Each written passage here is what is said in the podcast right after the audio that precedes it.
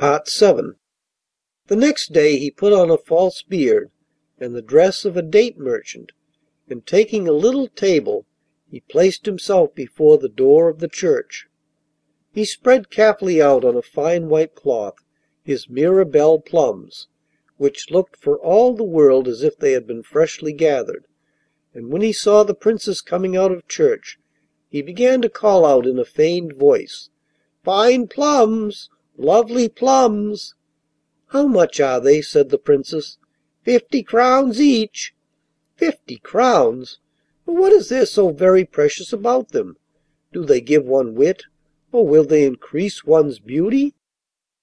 'They could not increase what is perfect already, fair Princess, but still they might add something.' Rolling stones gather no moss, but they sometimes gain polish and the months which John had spent in roaming about the world had not been wasted. Such a neatly turned compliment flattered Ludovine. 'What will they add?' she smilingly asked. 'You will see, fair Princess, when you taste them. It will be a surprise for you.' Ludovine's curiosity was roused.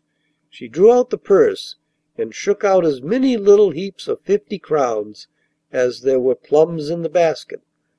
The little soldier was seized with a wild desire to snatch the purse from her and proclaim her a thief, but he managed to control himself.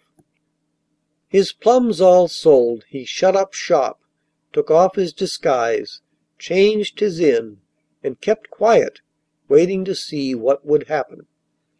No sooner had she reached her room than the Princess exclaimed: 'Now let us see what these fine plums can add to my beauty,' and throwing off her hood she picked up a couple and ate them.